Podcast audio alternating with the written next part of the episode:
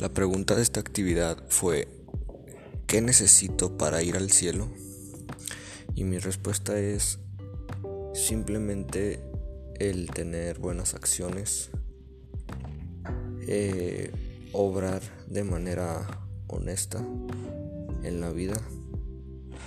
o al menos en lo que se pueda, y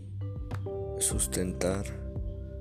o actuar de manera correcta en lo que nos corresponde en base a nuestras responsabilidades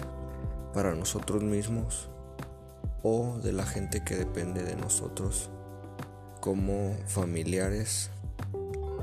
cercanos o lejanos.